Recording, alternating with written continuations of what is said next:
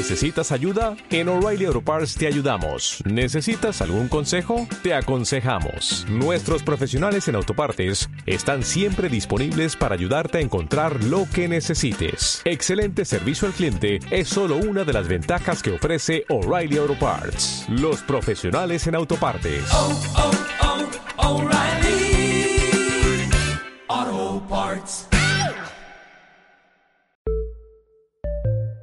Redcast, los mejores podcasts del mundo digital. Bienvenidos al podcast de Innocabi con Alfonso Prim. Aprenderemos, compartiremos vivencias sobre marketing online, emprendimiento, negocios, posicionamiento online y lanzamiento de proyectos empresariales, siempre contados desde la experiencia.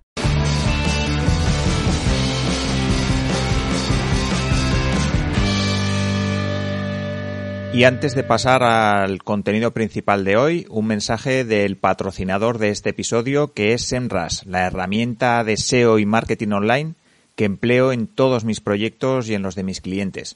Una auténtica navaja suiza que te permitirá mejorar el posicionamiento orgánico de tu web.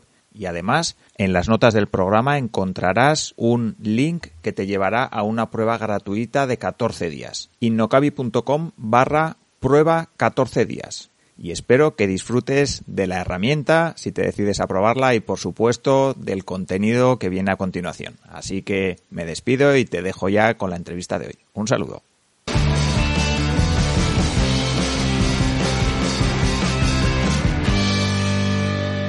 Hoy hablamos con Mar Ramos, fundadora de Hello Creatividad, una plataforma online de cursos creativos de diseño, creatividad y emprendimiento se dio cuenta de que tenía un problema para sacar tiempo para seguir formándose a pesar de que quería hacerlo, así que una noche se le iluminó la bombilla y concibió su proyecto. Con una mente inquieta, muchas ganas de hacer cosas y lanzar proyectos, se unió a María Alonso del Hierro y a Beatriz Gaspar para subirse al tren y terminar lanzando su empresa. Así que con Mar hablaremos de negocio, de formación, de estrategia de marketing, de creatividad, de emprendimiento y de otros aspectos que te darán un montón de ideas para aplicar a tu negocio. Así que saludo ya a mi invitada de hoy. Hola Mar y muchísimas gracias por estar aquí. Hola Alfonso, muchas gracias a ti por invitarme. Vale, pues si te parece, empezamos un poquito por el principio, hacemos un pequeño recorrido sin entrar mucho en detalle, luego ya entraremos un poco más eh, de quién eres y cómo has llegado a estar sentada ahí al otro lado del micro y de la pantalla. Muy bien. Bueno, nosotros, eh, yo empecé siendo, o sea, podría decirse que soy emprendedora reincidente. Cuando terminé, ya en la universidad, empezamos a hacer unos bolsos, un amigo y yo, en cuarto de carrera. A mí me falta más la parte comercial, pero la, de la inquieta, como tú decías en la presentación, me sobra, ¿no? Entonces empezamos a hacerlo. Él eh, tiene una vocación comercial eh, brutal y eh, enseguida empezamos a venderlos a amigos de la universidad. Y luego se como un concurso en sexto, en sexto, de carrera, nosotros hicimos Derecho y Empresa. Eh, de hecho, él ahora es, tiene una empresa, se llama Jovan Talents, igual te suena, muy interesante. Sí. Y, eh, o sea, imagínate si tenía vocación comercial, que hoy en día es una de las startups más importantes a nivel europeo. Bueno, pues eh, Juan y yo empezamos haciendo estos bolsos y en sexto de carrera se eh, convocó un concurso en la universidad al mejor proyecto emprendedor. Él estaba, recuerdo, de Erasmus en Suecia, hicimos una videollamada, cuando casi empezaban las videollamadas, le enseñé el folleto de la universidad con la convocatoria del concurso y me dijo, nos presentamos, ¿no? Y yo, claro, claro. En ese momento eh, yo además había empezado a, ver cómo era estudiar una oposición en judicatura, o sea, imagínate, pero cuando terminaba también la carrera de empresa. Eh, liamos también al que hoy en día es mi marido, eh, a José, para presentarnos porque queríamos que hiciera toda la parte económica, financiera del plan de negocio. Y ya que nos presentábamos a ese primer, eh, a ese concurso, eh, dijimos, bueno, ya que vamos a hacer el esfuerzo de desarrollar un plan de negocio, vamos a ver si hay más concursos similares. Y efectivamente, en el mismo año, esto era el año eh, 2005, se, vimos otros tres concursos similares, uno convocado por eh, Madrid Emprende, se llamaba la Comunidad de Madrid, otro eh, eh, convocado por el, el, ICSM, el, ICSM, que era un instituto de másters, y otro por la Comunidad de Empresarios Andaluz y el, el, de nuestra universidad, comillas. Y nos presentamos a los cuatro simultáneamente porque los requisitos eran ser universitarios y tener un plan de negocio, un proyecto de empresa. Nosotros empezamos concibiendo una primera idea de negocio, luego hablaré de esto, pero me parece importante destacarlo porque estuvimos meses trabajando. Claro, habíamos hecho los bolsos y sabíamos que queríamos hacer algo a partir de eso. Eran bolsos personalizados y nos parecía que el concepto de la personalización y la customización era interesante en aquel momento. Así que hicimos un proyecto para un plan de negocio en torno a una tienda de regalos. Eh, recuerdo que como parte del proceso de los concursos nos asignaban mentores de empresas de capital riesgo. La verdad que aprendimos muchísimo durante ese proceso. Y recuerdo que uno de los mentores en Nivel Suiza nos dijo, esto no, no habéis definido bien el público objetivo y por tanto todo el proyecto se cae. Se cae porque no tenéis bien definido el público objetivo porque nosotros queríamos ir a audiencias muy diferentes. Así que volvimos a redefinir todo. Tres meses después, eh, te recuerdo, Juan, en Suecia, mi marido estaba haciendo prácticas en Garrí, un despacho de abogados, y yo estaba positando a judicatura por las tardes y por la mañana en la universidad. O sea, esto se gestaba de noche, lógicamente, como buen emprendedor que se precie. Así que volvimos a redefinirlo y entonces recomenzamos un proyecto, esta vez basado en la moda personalizada contra todo pronóstico, porque competíamos con eh, universitarios que eran pues, ingenieros que a lo mejor habían hecho un plan de empresa en torno a un material que era biodegradable o a, eh, recuerdo también unos de, eh, dentistas que habían generado un, material que, o sea, que, combinaba la innovación del material con el plan de empresa, ¿no? Y contra todo pronóstico nos dieron el, el primer premio en los cuatro concursos a los que nos presentamos. La verdad es que no lo esperábamos.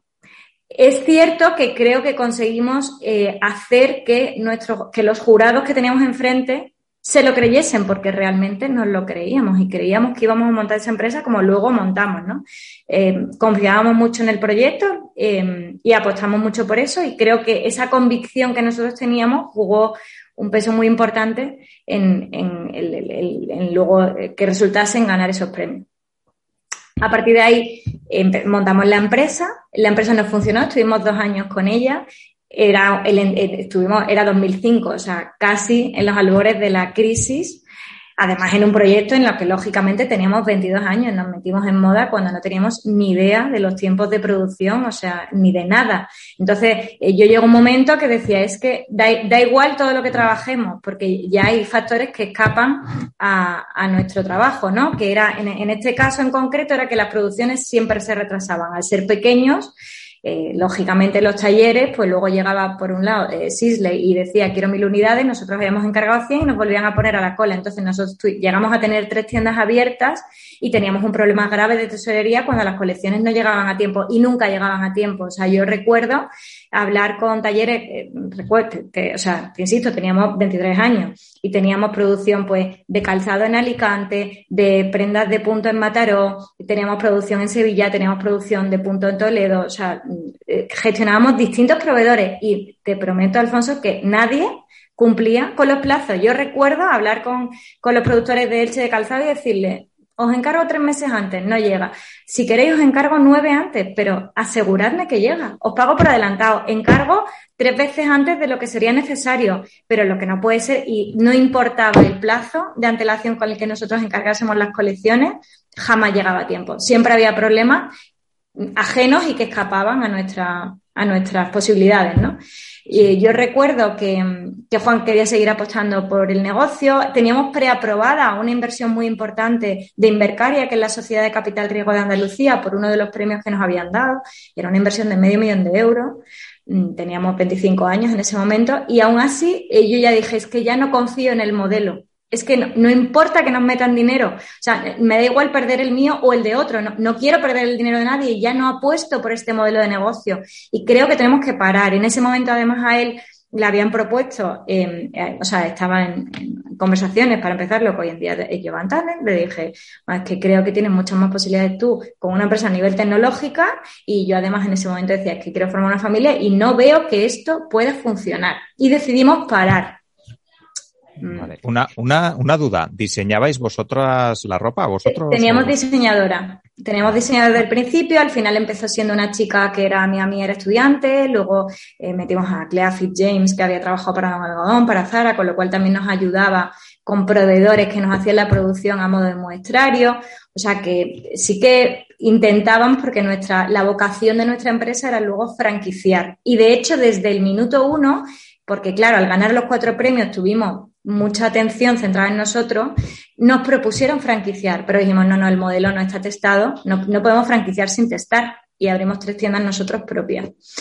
Y en ese sentido creo que sí que fuimos responsables porque, bueno, sabes que muchas veces eh, cuando te ponen dinero delante, eh, te hacen los ojos casi chivitas y, y te lanzas a la piscina con cosas que pueden luego no funcionar y nosotros ni quisimos franquiciar ni quisimos aceptar esa inversión que estaba preaprobada eh, de, la, de Invercaria porque llegado un momento los dos analizamos la situación y vimos que ya no creíamos en el modelo como habíamos creído cuando presentamos el, el proyecto, ¿no?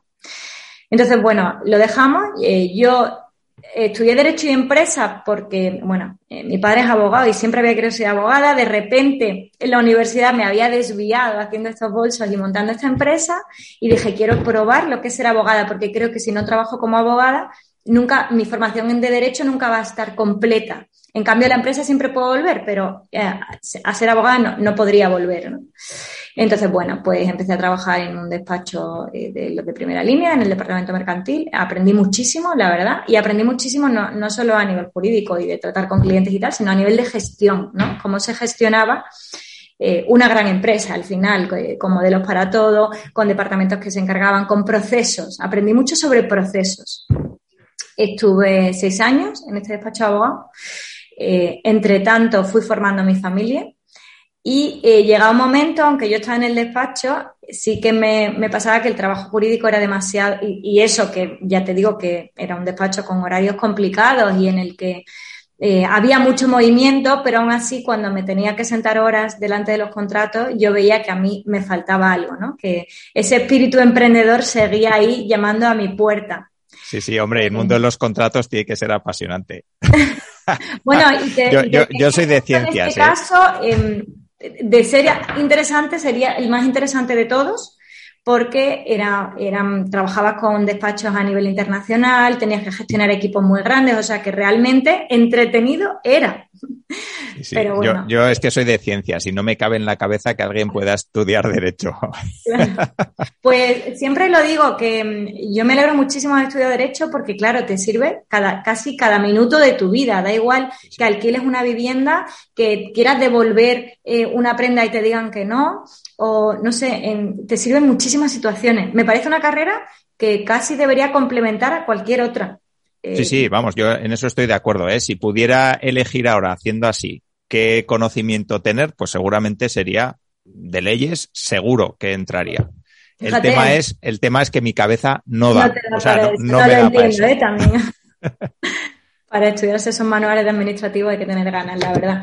Pero es cierto que al final, fíjate, a nivel empresarial, ¿de qué te sirve el derecho? Para todo, a nivel fiscal, a nivel laboral, a nivel mercantil, es que a nivel arrendando una oficina, todo. O sea, al final yo me tengo que ocupar de esa parte de mi empresa porque, claro, soy la única eh, licenciada en Derecho y, el haber estudiado eso, claro, no, nos, nos sirve para no tener que depender del criterio de una asesoría o no, ¿no? Sino que lo podemos llevar internamente. Bueno, pues después de eso ya eh, cuando estaba embarazada de... No, no estaba embarazada de mi tercera hija, tenía dos niños y eh, yo veía que me faltaba algo y habíamos, había empezado con María Alonso, una de mis socias actualmente, eh, un blog relacionado con el mundo de la maternidad, nada que ver. De día, ejecutiva agresiva en el despacho, de noche hablaba de planes para hacer con niños porque, bueno, pues como era mi proyectito, eh, yo había empezado a leer los de otros y entonces encontré mi vía de escape creativa, si quieres, eh, de poder hacer algo diferente a lo que hacía en mi día a día en el despacho. El blog fue creciendo, no era nuestra intención el que el, monetizar el blog o el rentabilizarlo de alguna manera, pero sí hacerlo lo mejor posible. Y ese esfuerzo en hacerlo lo mejor posible hizo que el blog fuera creciendo, ganando en audiencia y que realmente luego pudiéramos incluso monetizarlo, aunque nunca fue nuestro foco. Creamos este blog y, yo, y entonces yo tenía que formarme en muchas áreas en las que no estaba formada. Claro, en, toda la parte, aprendía desde cosas de programación, tú que eres un emprendedor digital, sabes lo importante que hay, la cantidad de palos que tienes que tocar, a nivel de diseño, a nivel fotográfico, a nivel de programación, a nivel de gestión de redes sociales. Y empecé haciendo cursos online, porque claro, eh, con el despacho, los niños, el blog, mi único tiempo disponible era aquel entre una de la mañana y dos de la mañana para aprender aquellas disciplinas que creía que podían mejorar mi blog. Así llegamos a, a 2013 y yo llega un momento ya se me mete, como tú dices, en la cabeza que realmente estaba haciendo cursos online en el extranjero y que en castellano no había cursos online eh, del estilo que a mí me gustaba. Y, pensé, bueno, pues igual que me pasa a mí, le pasará a muchísima gente. Y bueno, eh, lo comenté con María en su día, pero dije lo que te decía al principio con aquellos bolsos, la parte comercial no es lo mío. Yo iría regalando todo lo que hago porque, como dice mi marido, soy una ONG andante. Y entonces contactamos con Beatriz Gaspar, mi tercera socia, que no nos conocíamos personalmente, solo a través del mundo de los blogs. Ella tenía un blog también muy importante en el mundo de la maternidad, con botas de agua, el nuestro se llamaba Sonambulista, y cruzábamos comentarios, hablábamos en redes sociales y habíamos coincidido presencialmente 10 minutos en dos eventos. María me dijo, ¿cómo vas a proponerle a una persona que no conoces crear una empresa? Te va a decir que estás loca. Y le dije, bueno, me va a decir lo que sea, pero yo se lo voy a proponer porque tiene un blog de mucha calidad, eso supone que hace un muy buen trabajo, ella también trabajaba en un departamento de comunicación con una empresa, entonces dije, está claro que es una curranta y que es muy buena a nivel comunicación. Y esa es la parte que a nosotros nos falta. Se lo propuse, eh, me esperé un mes porque acababa de dar a luz a su segunda hija y me dijo, o sea, si ya te va a decir que estás loca, eh, llamándola al posparto, te va, no sé, le dije, oye, vea, me gustaría tomar un café contigo, hablamos. Ella también había estado haciendo cursos online a su vez para mejorar su blog y me dice, ¿sabes qué? Alguna vez se me ha pasado por la cabeza eh, hacer cursos online y estoy en un momento de cambio de profesional, así que ¿por qué no? Hagámoslo. Y ese fue el germen hace ocho años de lo que hoy es Gelocreatividad.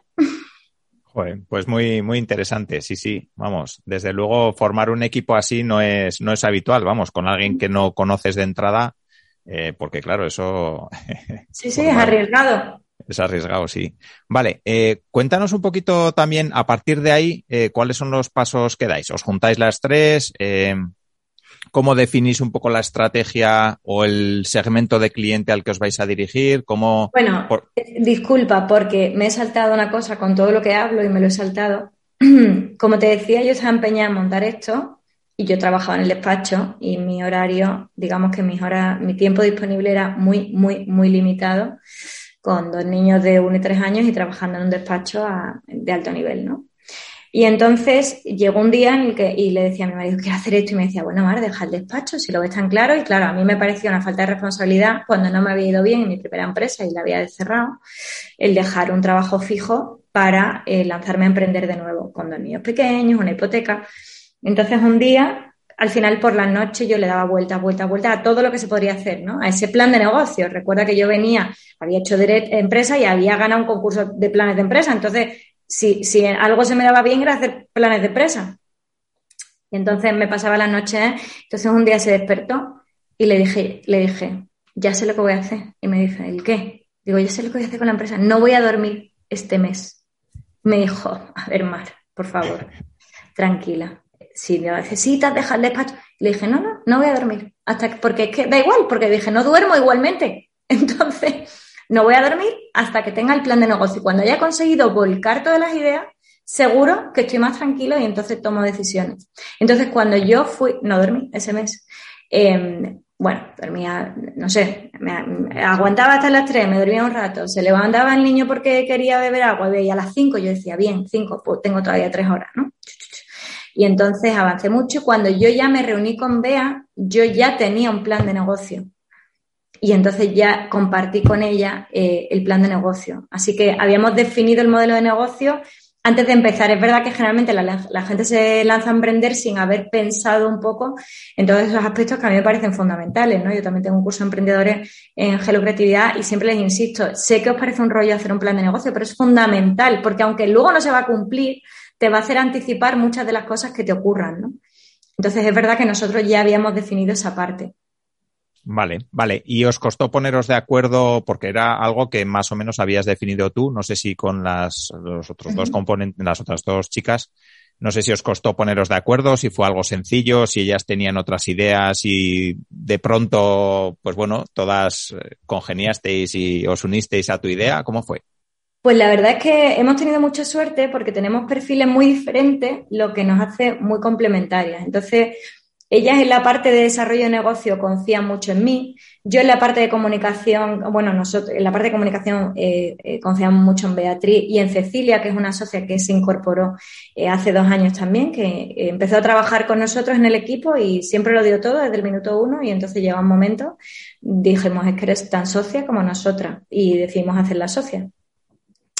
Y Cecilia y Bea llevan la parte de comunicación y en esta empresa es un poco donde manda patrón, no manda marinero. Si ellas dicen algo en comunicación y lo ven claro, las demás apoyamos.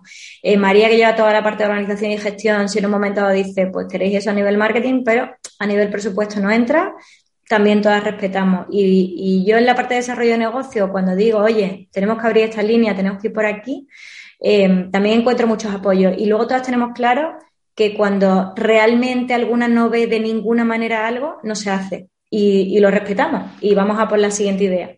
En ese sentido tenemos mucha suerte porque ya te digo que somos perfiles muy diferentes. María lleva la administración de gestión y es traductora. Em, eh, yo llevo la parte de desarrollo de negocio, que tengo el perfil legal y financiero un poco empresarial, y Beatriz, eh, Cecilia es periodista y Beatriz es licenciada en comunicación audiovisual, o sea que son las especialistas en comunicación tenemos mucha suerte porque somos un equipo que se complementa y que se admira mucho. Entonces, al admirarnos entre nosotras, confiamos mucho en el criterio de cada una. Vale, vale, pues muy interesante. Antes de seguir con Hello Creatividad, sí que me gustaría preguntarte por el momento en el que tomas la decisión de dejar el despacho de abogados. ¿Cómo fue? Si fue algo, empezaste este negocio en paralelo y cuando viste que ya funcionaba, pues entonces decidiste dar el salto o un buen día dijiste a tomar por saco. Aquí me lanzo y ya está es que eh, cuando se lo propusimos a Bea, como te digo, había tenido a su segunda hija en enero, eh, nosotros esto lo decidimos más o menos en mayo y en junio me quedé embarazada de mi tercera hija. Em, y María de su tercer hijo, o sea que encima éramos dos embarazadas, una recién da a luz y diciendo, bueno, vamos a montar una empresa. Y bueno, María era autónoma, no tenía problema. Eh, Bea eh, había dejado, o sea, con el nacimiento de su hija decidió hacer un cambio profesional con la empresa en la que trabajaba y yo decidí dejar el despacho. Eh, pero cuando ya, digamos que todo estaba muy asentado, ya tenía el plan de negocio, ya habíamos empezado a trabajar, bueno, trabajar, claro, no era un trabajo, no habíamos constituido la sociedad, no, es que en, los despachos es incompatible el poder llevar en paralelo dos actividades económicas, pero sí que avanzamos en el contenido de lo que sería ese primer curso y entonces la verdad es que lo vi muy claro y ahí, como también tenía el, apoyo de, de mi familia, pues decidí apostar Vale, vale, pues cuéntanos un poco cómo empezó Hello Creatividad o, y o si quieres cuéntanos qué es ahora y nos volvemos un poco a los inicios porque sí que me interesa cómo empezasteis. Claro. Pues mira, ahora mismo es una plataforma online en la que tenemos más de 70 cursos desarrollados em, en, distintas materias, como tú decías, fotografía y vídeo, diseño e ilustración, em, marketing y emprendimiento y también estilo de vida. Es verdad que aunque nosotros no nos dirigimos expresamente, o sea, no, nos definimos como una empresa para mujeres, la realidad es que nuestro perfil de público objetivo siempre hemos dicho, tenemos mucha suerte porque somos nosotras. Nosotras cuatro somos nuestro cliente objetivo. Entonces, de hecho, el, desarrollo de contenidos y el formato de curso ha evolucionado conforme han evolucionado nuestros intereses. ¿no? Eh, nosotros empezamos haciendo cursos más acotados y en un momento hace dos años decíamos, bueno, es que da igual que decoración no sea diseño ni fotografía. Y es cuando empezamos la categoría de estilo de vida. Nos apetece aprender decoración. Da igual que hipopresivos o pilates no tengamos una categoría wellness, es que es algo que necesitamos y no tenemos tiempo de hacer. Entonces, la ventaja nuestra que siempre hemos tenido es que nuestra audiencia objetivo es idéntica a, o sea, somos como nuestros primeros testers de producto. ¿Cómo empezamos? Empezamos con el curso que nosotros necesitábamos en aquel momento, o que no, que necesitábamos cuando empezamos los blogs. Ten en cuenta que cuando Hello Creatividad empezó, a ver, dame un segundo que haga el cálculo, llevábamos como cinco o seis años con el blog. Entonces nosotros habíamos aprendido muchísimo. Hicimos el curso que nos hubiera gustado tener cuando empezamos, que se llamó Hello Blogging, que era un curso que te enseñaba distintos aspectos a nivel de diseño, de gestión de redes, de fotografía, útiles para aquellos que tuvieran un blog, para aquellas, porque es verdad que era un curso que al final, por imagen, por tono, por eh, profesora, era eminentemente femenino, esa es la realidad. Entonces empezó con un cursito, Hello Blogging, Enseguida hablamos con varias amigas del entorno online para desarrollar otros tres. Eh, uno era fotografía, otro en su momento era de estampación y, un cuarto de diseño. Y con eso la, empezamos con Hello Blogging y enseguida, en, en, el plazo de dos meses, se vendieron nada más sacarlo, no sé, en 15 días, y entonces enseguida apostamos por otros tres. Así que de un curso, pues estamos hoy los 70 que tenemos y eso que nuestro ritmo es moderado porque al final somos una empresa pequeña. O sea, todos conocemos empresas grandes de cursos online que son capaces de generar 300 al trimestre. Nosotros primero no somos capaces y segundo no queremos ser capaces. Eh, siempre hemos optado por no captar inversión externa, por ir despacio, con pasos seguros y haciendo aquello en lo que creemos. No, no necesariamente aquello que es negocio. Y bueno, eh, así empezamos. Vale, ¿y cómo, cómo disteis a conocer la empresa al inicio? Que siempre es interesante también. También tuvimos suerte, bueno, suerte, claro, llevábamos a lo mejor cinco años invirtiendo todo nuestro tiempo libre y energía en un blog que no monetizábamos, ¿no? O sea, tampoco diría que fue suerte, pero el, ese esfuerzo que ha, en un principio no había tenido un objetivo definido, porque nosotros no lo hacíamos porque luego fuéramos a montar una empresa, ni Bea con el suyo, ni María y yo con el mío, es verdad que nos hizo arrancar con una audiencia. Porque claro, nosotras al unirnos sumamos la audiencia de nuestros dos blogs que ya eran conocidos. Entonces, cuando lanzamos el curso Hello Blogging, eh, nuestros seguidores de los blogs ya confiaban en nosotros y sabían quién había detrás. Entonces, en ese sentido, nosotros creamos la empresa y lanzamos nuestro primer curso con una audiencia ya que ya habíamos construido durante años. De hecho, siempre decimos al final, eh, el, abrir un blog nos, nos regaló una empresa. Porque, ¿por, qué, nace esta empresa? Por nuestro deseo de aprender y, nuestro deseo de compartir. ¿Qué se hace en un blog? Compartir. Eh, y al final aunamos estos dos deseos, aprender y compartir lo aprendido.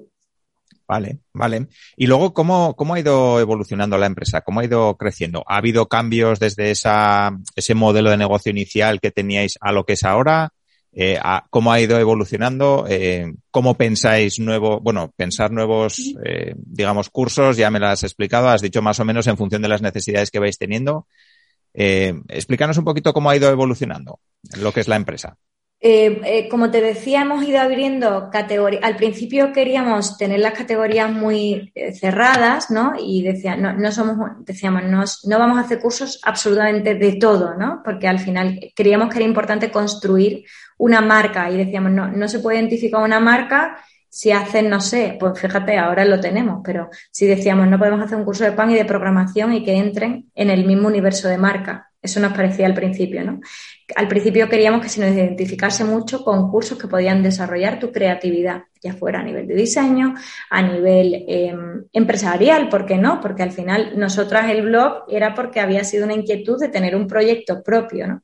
A nivel fotográfico, etcétera y es verdad que nuestros cursos tenían un formato en el que siempre eh, queríamos que fueran, como yo te decía, sí había cursos online, pero no del estilo que a nosotros nos gustaba, cercanos, en el que se viera que había una persona detrás, no un manual que te habían cascado en un curso online de descarga, ¿no? Entonces nosotros siempre, eh, al final en, el, en nuestra empresa trabajamos mucho como lo harían, yo siempre hago el símil como editoras, como un editorial nosotros acompañamos al profesor para que realmente él vuelque su experiencia, sus anécdotas y que sea un curso cercano y basado en eh, su experiencia eh, personal, no solo en sus conocimientos. Entonces, al principio todos nuestros cursos tenían un foro en el que se acompañaba a los alumnos, principalmente alumnas, eh, durante todo el periodo de aprendizaje y hacemos cursos en fechas determinadas. Ese modelo, por ejemplo, ha cambiado porque al final la falta del día y la, falta de tiempo en el día a día y la abundancia de contenido y la impaciencia que hoy en día tenemos todos nos ha, hecho evolucionar a decir es que ya la gente no puede esperar a comprarse un curso en enero y que empiece en marzo. Cuando quiere un curso lo quiere en ese momento. Y la propia demanda de nuestra audiencia, unido a nuestra propia evolución y la falta de tiempo, nos ha hecho que ahora los cursos, la inmensa mayoría no tengan foro. Intentamos mantener esa cercanía vía otras herramientas que, utilizamos, de las que luego, si quieres, comentaremos, ¿no? Principalmente vía redes sociales, eh, vía newsletter, vía blog, vía eventos presenciales que nos acerquen a la comunidad y que de alguna forma nos haga acompañarles en el aprendizaje aunque no tengan un foro directo para resolver dudas. Y ha evolucionado también, pues como te digo, en el formato de curso, en las líneas de negocio, porque Al final, nosotros, eh, si algo creo que hacemos bien en Hello Creatividad es la, eh, creación de contenido. Lo cuidamos muchísimo. No te puedes imaginar las horas que invertimos. hoy, hoy en día que el contenido es tan, tan rápido y tan efímero, y que nos bombardean con contenido a, todos los niveles y nosotros generamos muchísimos contenidos, pero lo cuidamos muchísimo, muchísimo, a nivel de imagen, fotográfico, audiovisual. Todo lo que sale en Gelocreatividad está muy, muy cuidado. Y entonces eso ha hecho que durante los años, eh, durante el paso de estos años, mm, nos lleguen propuestas de distintas marcas para que eh, les creemos un evento, organicemos contenido para, para sus marcas, etcétera. Entonces, es otra de las vías eh, de negocio que tenemos abierta y que además nos divierte y nos gusta porque son cosas diferentes en meternos en de repente en el, en, el tono de otra marca y, generar algo para ellos y la verdad es que también nos gusta mucho. Vale, y el tema de eventos que has comentado, ¿hacéis varios al año? ¿Hacéis uno general y...? Pues mira, en Hello Creatividad em, creamos un concepto que se llama Abocados de Creatividad, organizábamos en el Hotel Siete Islas, donde hacíamos charlas con personas interesantes que creíamos que tenían mucho que aportar. Y luego dábamos un pequeño catering también eh, un poco creativo, por eso, y para generar también esa parte de networking, ¿no? Es verdad que con la pandemia paramos y a día de hoy todavía no los hemos retomado. De hecho, el otro día mi socia contestaba en redes porque nos preguntan mucho cuándo vuelven los bocados de creatividad ahora que todo se está reactivando. Entonces, esa, ese, y antes de eso, casi cuando empezamos, generamos también un formato que se llamaba los Tian Talks, eh, Tian Talks con Mario Soriano de, de Duo Studio y, y Mamen Soria, que, que son es una pareja de creativos brutal, impresionante. Y entonces generamos unos eventos en los que eh, tenías que quitarte los zapatos al entrar, te dábamos unos calcetines calentitos, nos sentábamos todos en el suelo con unas mesas bajitas que habíamos construido para ello y teníamos toda todo el ritual del té inglés, pero eh, modificado, digamos, pues un bizcochito, una leche con galletas que recordaba un poco a cuando eras pequeño, a tal, y nos sentábamos todos a charlar alrededor de una mesa, ¿no? Entonces es verdad que desde el principio siempre hemos querido acercarnos a la gente que eh, seguía Gelocreatividad y que las alumnas se acercasen entre sí para, eh, eh, alejándonos del concepto blended learning, ahí supermodelo, super de empresarial, etcétera, nosotros queríamos volver a la experiencia de sí, todo está en el mundo digital, pero queremos acercarnos, queremos hablarnos, queremos conocernos, ¿no? Entonces, esos son los dos conceptos que hemos tenido en Gelocreatividad. Y luego hemos montado eventos para marcas, pues, por ejemplo, los encuentros pinterescos, para Pinterest, eh, que hicimos combinando con, con, show cooking. Hemos hecho también las Juicy Talks para Ode Rochas, eh, que montábamos charlas interesantes con mujeres que tenían algo que compartir. En fin, hemos hecho distintos eventos em, y la verdad es que nos divierte muchísimo. Sí, tiene que ser una parte chula esa, tiene que ser una parte bonita. Pero claro, con la pandemia esa parte, en cuanto a eventos, la, generación de contenido sí que ha continuado, pero los eventos los paramos por motivos obvios, claro. A ver si ahora se retoman. Vale, hablando un poco del tipo de clientas que, tenéis o de, bueno, de personas, no sé, has dicho que son mayoritariamente chicas, mujeres. Eh, la realidad, 70% en cuanto a seguidores son mujeres, en cuanto a compradoras, 90% son mujeres. nosotros no les echamos, pero... vale, vale. Eh, hablando un poco de, de, temas de fidelización, me cuentas que eso, que los eventos y tal fidelizan mucho.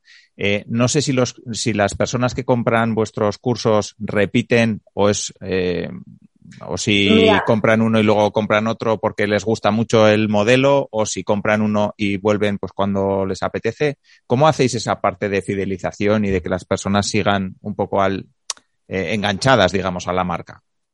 Pues mira, si hay algo de lo que nos sentimos orgullosas es de la comunidad que tenemos. Eh, nosotros siempre decimos con la cantidad de problemas que hay a nivel digital, ¿no? De, trolls, de comentarios negativos, eh, incluso en la atención al cliente, muchas veces de quejas, de gente que...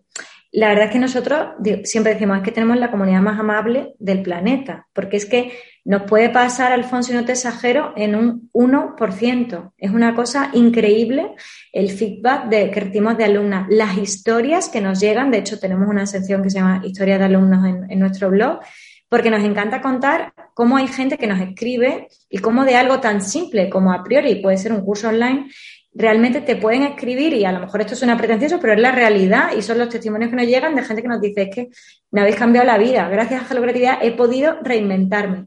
volvamos a lo mismo. La mayoría son mujeres madres como nosotras, que muchas veces tienen o bien problemas a nivel laboral para conciliar su vida profesional y, eh, y su vida familiar, o bien se desmotivan porque, oye, donde son, tienen un perfil educativo medio alto y donde antes te encantaba ser la directora de arte de una agencia de publicidad o la directora financiera de un banco, de repente ves que llegando a las ocho y media de la tarde mm, ves a tu hijo cuando se va a la cama, ¿no?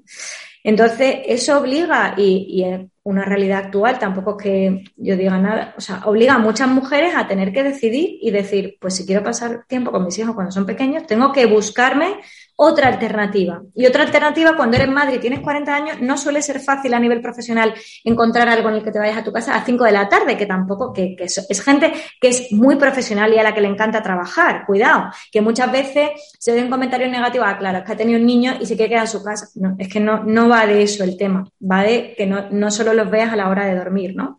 Como me pasó a mí también. Al final, uno de los motivos que me impulsó a dejar el despacho era que, obviamente, creando una empresa podía tener más tiempo y más libertad y flexibilidad para organizarme a nivel familiar, ¿no? Sin duda, fue nuestro, nuestro principal acicate para lanzarnos, ¿no? Entonces, em, nosotros las conocemos, las entendemos y nos llegan unas historias maravillosas. ¿Cómo hacemos para fidelizar? Principalmente te diría que siendo muy coherentes y muy fieles a, lo que, a nuestra marca. Eh, recuerdo Mario Soriano, que te lo mencionaba antes, una vez nos dijo, tenéis que tener un brand guardianship. Entonces, tiene que ser vuestro guardián de marca, tenéis que decir quién es y si, si esa persona dice, por aquí no se puede ir, no se puede y tenéis que respetar tal. Beatriz Gaspar es nuestra guardiana de marca y es una persona que es extremadamente coherente en todo lo que hace. Entonces, muchas veces nos han entrado opciones de negocio muy rentables y muy interesantes y que no necesariamente dicen, ah, es que te vas a vender, que no necesariamente te estoy hablando de cosas que chocaran frontalmente con nuestra marca, y ella, si no, bueno, ella, todas, ¿no? Pero principalmente ella, si no ve que puede aportar un valor a nuestra comunidad de algún tipo, claro, te hablo de colaboraciones y digo, Pinterest, ¿por qué? Bueno, por motivos obvios, nuestra comunidad está en redes sociales. Olympus, porque nuestra comunidad mayoritariamente es una apasionada de fotografía. Pero si llegan marcas, que no voy a mencionar, de bebidas azucaradas, ya, da igual el presupuesto. Esto no, este contenido no aporta eh, valor en nuestra comunidad y por tanto somos muy selectivos con las colaboraciones que hacemos y con las líneas de negocio que aceptamos. Yo creo que la comunidad eso lo valora. Tampoco nunca hemos metido inversores y eso hace que tengamos esa libertad. Eh, tengo un amigo muy gracioso que siempre cuando le digo, no, porque queremos hacer esto y tal, y me dice, Mar, queréis pero no queréis. Porque vosotras sois señora y antes que nada sois señora. Y esto como a nivel de negocio funcione, pero pueda molestar un poquitito a la gente que os sigue, no lo vais a hacer y es una realidad, Alfonso, no lo hacemos, no lo hacemos. Y entonces nosotros creo que somos muy fieles y entonces eso la gente nos lo reconoce y que siempre intentamos ayudar, siempre, siempre. Eh, ¿Cómo, a, través de qué vías nos comunicamos o mantenemos tal? Siempre hemos apostado mucho por las redes sociales, somos un negocio eh, de vocación puramente digital y en Instagram siempre hacemos un trabajo muy, muy intenso para que todos los comentarios se queden contestados, para generar retos que mantengan a la comunidad eh, activa.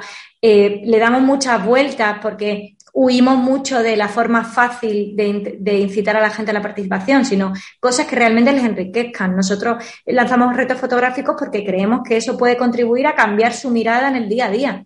Y entonces realmente yo creo que eso la gente la valora. Hacemos newsletter, igual que hacemos una newsletter enviando un nuevo curso o una promoción, hacemos newsletter de contenido en las que buscamos inspirar y, aportar contenido de valor. Los bocados de creatividad para nosotros no era una línea de negocio, los tiantos era únicamente, es más, te puedo decir que invertíamos más dinero de lo que generábamos. Lo hacíamos únicamente porque creíamos que era importante generar eventos presenciales donde la gente se conociera y un contenido donde la comunidad digital vea que también se puede acercar.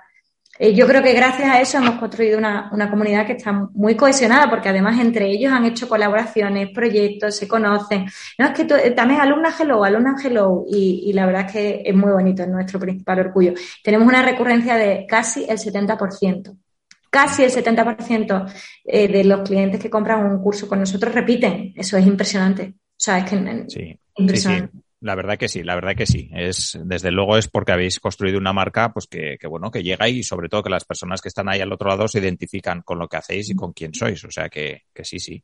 Vamos, es para estar bien orgullosas. Una, una pregunta. Eh, ¿Cómo llegáis a gente nueva que quizá nos conoce? No sé si hacéis campañas de publicidad, si hacéis publicidad en redes sociales, eh, si es mucho boca a boca o cómo, cómo lo hacéis. ¿O el SEO? Mira, hasta casi hace dos años todo era orgánico. Hicimos algún intento con la publicidad, no nos convenció y hasta hace, ya te digo, durante seis años ha sido casi el 98% orgánico. Obviamente con el cambio de algoritmos de las redes sociales tuvimos que modificar la estrategia y empezar a invertir mucho más a nivel digital Actualmente hacemos mucha publicidad de alcance en redes sociales y eh, luego también eh, para aumentar la base de datos de la newsletter sí que hacemos acciones como en ocasiones hemos desarrollado cursos que hemos ofrecido gratuitamente. Nos han funcionado muy bien, la verdad, porque como la gente conoce nuestros cursos, eh, es que al final nuestros alumnos son nuestros principales prescriptores. Es impresionante porque el, el boca oreja a nivel digital se amplifica de una forma brutal y, nuestros alumnos son los mejores embajadores de marca. Entonces, si nosotros decimos, oye, te regalamos un curso, no dejes a tus amigos fuera, compártelo, eh, la gente lo comparte de manera masiva y a lo mejor entran 15.000 mm, personas y el 50% son nuevas, ¿no? Entonces, es una forma interesante porque además entra gente que es afín ¿sabes? Si lo comparten nuestras alumnas, entra, generalmente son amigas que son afines y que pueden compartir la filosofía de gelografía y estar interesadas en nuestros cursos, ¿no? Entonces hemos hecho eso. Algunas hemos hecho sorteos, aunque nuestra guardiana de marca, yo empujo mucho por ahí, no me deja hacerlo. Y cuando los hace tiene que ser impresionante y cuidado, ¿no? De una editorial fotográfica, eh, un, premio que sea realmente interesante, cosas que reúnen aún en valor para el usuario, o sea que tenemos muchísimo cuidado. A lo mejor hacemos uno o dos anuales, que es poquísimo para, para que aumente la base de datos. Entonces, bueno, principalmente es compartiendo una vez más. ¿Cómo crecemos? Compartimos compartimos conocimiento y eso hace que llegue gente nueva. Vale, vale, perfecto. Pues muy interesante. Y otra pregunta que se me ha quedado ahí en el tintero es la parte de herramientas que has mencionado antes, que usáis diferentes herramientas para generar comunidad, para interactuar con las personas que están dentro de los cursos. No sé si quieres comentarnos de alguna, cómo lo hacéis, no sé si usáis grupos este de Telegram o... Me refería más a los canales digitales que, que, utilizamos, ¿no? A Instagram en todas sus vías, hacemos directos con los profesores para acercarlo a los alumnos y que los conozcan un poco mejor, contestamos las dudas que preguntan, lanzamos preguntas que nos mandan con la antelación para que ellos vean que también sus dudas se pueden contestar en directo en, en redes sociales los eventos presenciales que te comentaba, o sea, me refería un poco a esos canales que utilizamos. A nivel herramienta como tal, si me preguntas algo, algo que pueda ser útil para la gente que nos escucha, si son emprendedores, pues por ejemplo, cuando hemos compartido eh, un curso, yo recuerdo un caso que me pareció muy interesante, que era el de Harris, unas máquinas de afeitar, seguro que, que tú lo has leído, ¿no? Que consiguió muchísimas, muchísimos leads para su newsletter, incluso antes de lanzar. Y recuerdo que hasta le pregunté a, un buen amigo, que es un pedazo de programador, porque ellos eran tan generosos, los de Harris, que compartieron el código de ese software que hacía que tú pudieras ir compartiendo y lo gamificaban, porque si tú eh, compartías eh, su contenido, ellos, si entraban cinco amigos con un sistema de afiliados, ¿no? Tenías un premio, si entraban 15 amigos, tenías otro premio. Y ellos compartieron el código, pero era en lenguaje de programación Ruby. Y yo hablé con, no tengo ni idea de Ruby, ni de lo trabajamos, y hablé con este amigo que es uno, es un amigo, que es uno de los mejores programadores de Ruby que hay en España, Incluso le dijo, oye, tú podrías montarnos esta herramienta. Bueno, al final se escapaba el tema. Y hace unos años descubrí una, eh, se llama Kiko Flash, la, comparto para quien lo utilice, que reproducía el sistema de Harris. Entonces, esto nos ha ayudado mucho, por ejemplo, cuando hemos lanzado un curso para aumentar la base de datos de la newsletter. El, tener a nuestra disposición este software que además incentiva mediante premios que la gente comparta el contenido. Vale, vale, pues muy interesante.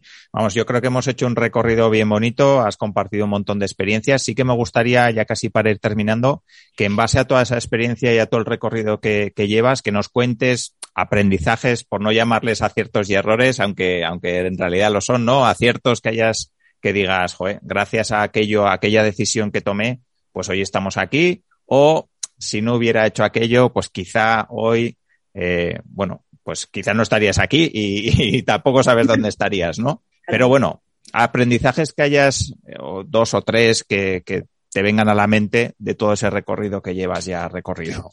Pues mira, volviendo a lo que hablábamos al principio, el, el saber parar. Eh, yo creo que se escuchan muchas voces que le dicen a la gente que quiere emprender, lánzate, lucha por tus sueños, tú puedes, deja tu trabajo, déjalo todo. Y creo que eso es peligrosísimo porque claro, eh, es muy difícil eh, sacar un negocio adelante. La mayoría de las empresas, como sabemos, fracasan en sus tres primeros años de vida. Y no quiero con esto desalentar. Yo soy emprendedora reincidente, a mí me apasiona todo lo que tiene que ver con el mundo de emprendimiento, pero creo que hay que hacerlo con cabeza. Entonces, si en un momento dado tú puedes compatibilizar un trabajo a media jornada y esforzándote más, puedes avanzar en sembrar esa semillita del proyecto que quiere, creo que es importante que, igual que yo decidí no dormir durante un mes hasta que realmente eh, me estudié todos los extremos que, que podían no haber funcionado, ¿no? Esto no te asegura el éxito, pero desde luego te lo facilita, ¿no? Entonces esta gente, bueno, pues me pido el paro y entonces me lo preparo y tal. Y venga, pues lánzate, hazlo. Yo no, no suelo hacerlo. Fíjate, y a mí me encanta, ya te digo, soy una apasionada del mundo de las empresas. Pero me decía una de mis socias, tía, la gente no va a venir a tomar café a la oficina, porque es que se, porque es que les repasa, porque yo le digo, oye, creo que tienes un problema en el margen, creo que esto a nivel digital podríais hacer esto lo otro, creo, dices que se salen con una lista de deberes que la gente, y digo, es que es importante, porque la gente está acostumbrada a darte la palmadita en la espalda, incluso ya no cuando te, primero el impulso para lanzarte, ellos no, ellos se quedan trabajando con su seguridad económica, pero tú lánzate, que eres muy listo y te va a ir muy bien. Entonces, primero te empujan. Luego, cuando estás con tu empresa, eh, todo el mundo te da la palmadita y te dice, qué guay, es que es la pera, pero nadie te sabe decir, oye, veo un problema por aquí, ¿cómo lo vas a solucionar? Porque es que a lo mejor llevas un año endeudándote y yo no veo la solución. Tú lo has pensado, ¿cómo lo vas a hacer? ¿No? Y creo que esa parte también es súper importante. Entonces, una de las cosas más importantes que creo que hay que tener cabeza que sin duda intentaría compatibilizar antes de lanzar, antes de lanzarte por una empresa. Yo en mi caso podía porque también familiarmente me lo podía permitir, pero no todo el mundo puede, ¿no? Y hay gente que se juega muchísimo. Y he visto mucha gente perder mucho dinero, porque además te metes en el mundo de préstamos y rápidamente la gente se pierde. Y luego saber parar, oye, a lo mejor te has lanzado con toda tu ilusión, has puesto eh, el 100% o el 200% de esfuerzo en tu empresa, como me pasó a mí en mi primera empresa, Pluspan Perfecta, que puse el 200%, pero de repente estás recibiendo señales y alertas de que no funciona. Entonces, es tentador, claro, cuando ya has hecho una inversión, ya estás metido en un préstamo. Eh, yo en mi caso me acuerdo que ahí eh, mi marido, que había participado, ya te he dicho, en el proyecto de empresa con nosotros y en la inversión con nosotros, decía, joder, es que voy a perder esto. Y me decía, bueno, Mar, ¿cuánto paga la gente por hacer un máster en Estados Unidos? Y dice, ¿tú consideras que has aprendido más o menos de lo que hubieras aprendido en un máster? Y dice, pues sí, pues mira, pues mi pérdida ha sido una inversión, ha sido una inversión en mi futuro, porque como tú bien dices, si no me lo hubiera pegado con mi primera empresa, hoy no estaría aquí con esta, ni Juan estaría con Jovan Talent, no lo estaríamos, que ahora mismo es una de las empresas que más inversión ha captado a nivel mundial la suya, no la mía. yo voy por otro lado. Pero bueno, es verdad que, nunca, yo por ejemplo aprendí de mi primera empresa, que era relacionada con la moda, dije, no, voy a tener una empresa en la que que funcione no va a depender de mí y por tanto lo voy a hacer digital y va a depender de mi esfuerzo. No me va a pasar que yo esté pagando una estructura de costes fijos como en ese, en ese momento tres tiendas, recursos humanos, seguros, alarmas, gastos de luz, pero que no dependa de mí que llegue el producto a mi tienda. Ahora los productos, los cursos dependen de mí porque es que si no llego a los profesores, lo hago yo, o sea, hago yo cursos, quiero decir. Eh, eso me parece que es muy importante, saber parar. Y yo muchas veces, hace poco, una empresa inmobiliaria amiga eh, de diseño que es La Pera y ha tenido que cerrar porque la pandemia ha sido muy dura. Y les dije, sois muy valientes y hacéis muy bien. Y a partir de ahora ya no, nos ha dado mucha pena. Digo, ya, ya no vale el lamento, ya es mirar hacia adelante porque hay que saber parar y no seguir aumentando la bola. Y eso no te lo dicen normalmente. No, no, desde luego, ese, ese es un gran consejo. Ese es un gran consejo que, que sí, lo, lo, anotaré aquí y espero que las personas que nos estén escuchando lo tengan muy en cuenta si ya tienen un negocio o si esperan lanzar uno, porque el de saber parar, desde luego, hay que aplicárselo muy bien. Sí, Totalmente. Vale, pues ya casi, Mar, para ir acabando, sí que me gustaría que nos recomiendes algún contenido, algún blog, algún libro, algún podcast, algo que, creas que puede ser de interés para las personas que nos están escuchando. Pues en ese sentido, a ver, yo soy de devorar un poco todo, ¿no? Te, es verdad que a nivel de podcast me cuesta más porque, bueno, tengo cuatro niños más la empresa y, y, me cuesta sacar el tiempo personal. Entiendo que cuando ya se vayan haciendo mayores cambiarán las cosas, pero un libro que me gustó mucho, por ejemplo, eh, muy sencillo y lo conocerá mucha gente, es el de Start Something Stupid, ¿no? Y esto como contraposición a lo que decía antes, pero creo que es importante. ¿Por qué? Porque muchas veces yo decía, oye, hay que lanzarse, hay que lanzarse con cabeza, pero muchas veces en la idea más simple está la respuesta, ¿no? Entonces muchas veces la gente se une a, la, a las modas empresariales, no sé. Abren un, establecimiento de poqués y de repente tenemos todos en las dos esquinas de nuestra manzana establecimientos de poqués. O mm, quieres emprender y dices, bueno, pues monto una tienda de ropa de niños, ¿no? Porque lo que veo fácil, alcanzable, sencillo. Eh, en este libro un poco la, la, filosofía es muchas veces, lo que sabemos siempre, la, la, de las ideas más simples salen las mejores empresas y yo es algo a lo que animo también mucho en mi curso de emprendedores. Mucha gente llega al curso con una idea, incluso con un proyecto empezado y mi primer módulo de estrategia es no. Ahora mismo replanteate todo lo que has pensado. ¿Realmente es la mejor idea? ¿No hay otra línea que te puede mejor? Puedes reinventar lo que has pensado, el punto de partida, y convertirlo en otra cosa, como nos pasó a nosotros con nuestro proyecto de regalo, que acabó siendo moda personalizada.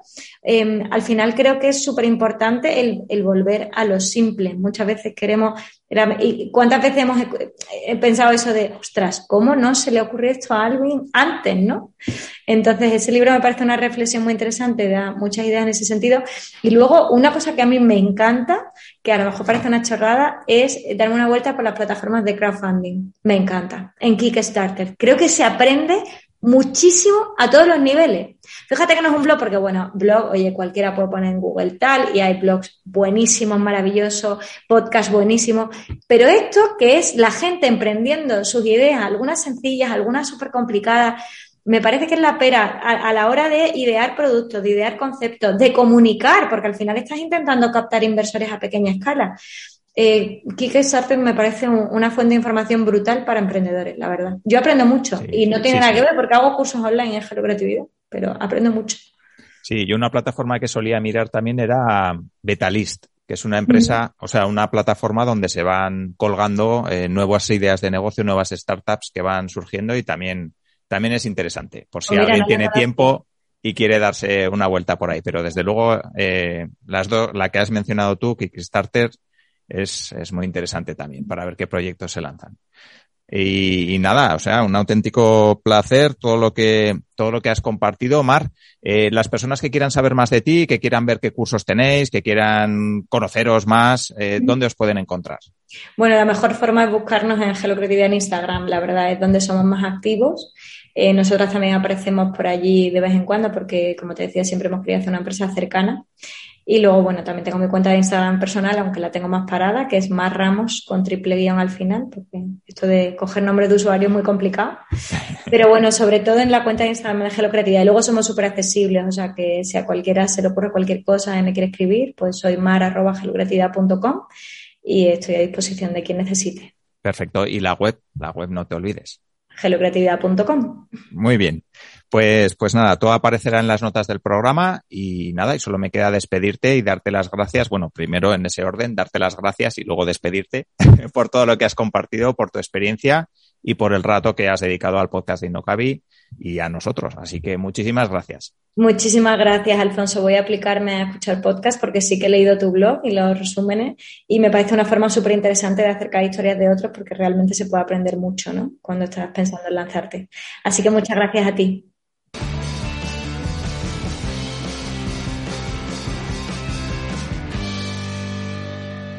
Muchas gracias por haber llegado hasta aquí. Espero que este episodio te haya gustado y sobre todo que te aporte herramientas, estrategias y casos prácticos para poder aplicar a tu negocio o a tu idea de negocio. Recuerda que puedes suscribirte al podcast de Innocabi en la plataforma donde lo estés escuchando, que puedes verlo también en YouTube y suscribirte al canal de Innocabi en YouTube y suscribirte a nuestra newsletter para estar al tanto de todo lo que publico. También agradezco mucho si me dejas una valoración positiva porque ya sabes que eso me ayuda a posicionar mejor el podcast y a conseguir que llegue a más personas. Recuerda que en innocabi.com tienes más información, contenidos, cursos y asesoramiento para lanzar tu negocio, formación en Lean Startup y en marketing online para ayudarte a convertir tu idea en un negocio real. Muchas gracias por todo y nos vemos en el siguiente episodio. Un saludo. Si quieres avanzar con tu startup, empresa o proyecto emprendedor, en Innocabi encontrarás la información que te ayudará a conseguirlo. www.innocabi.com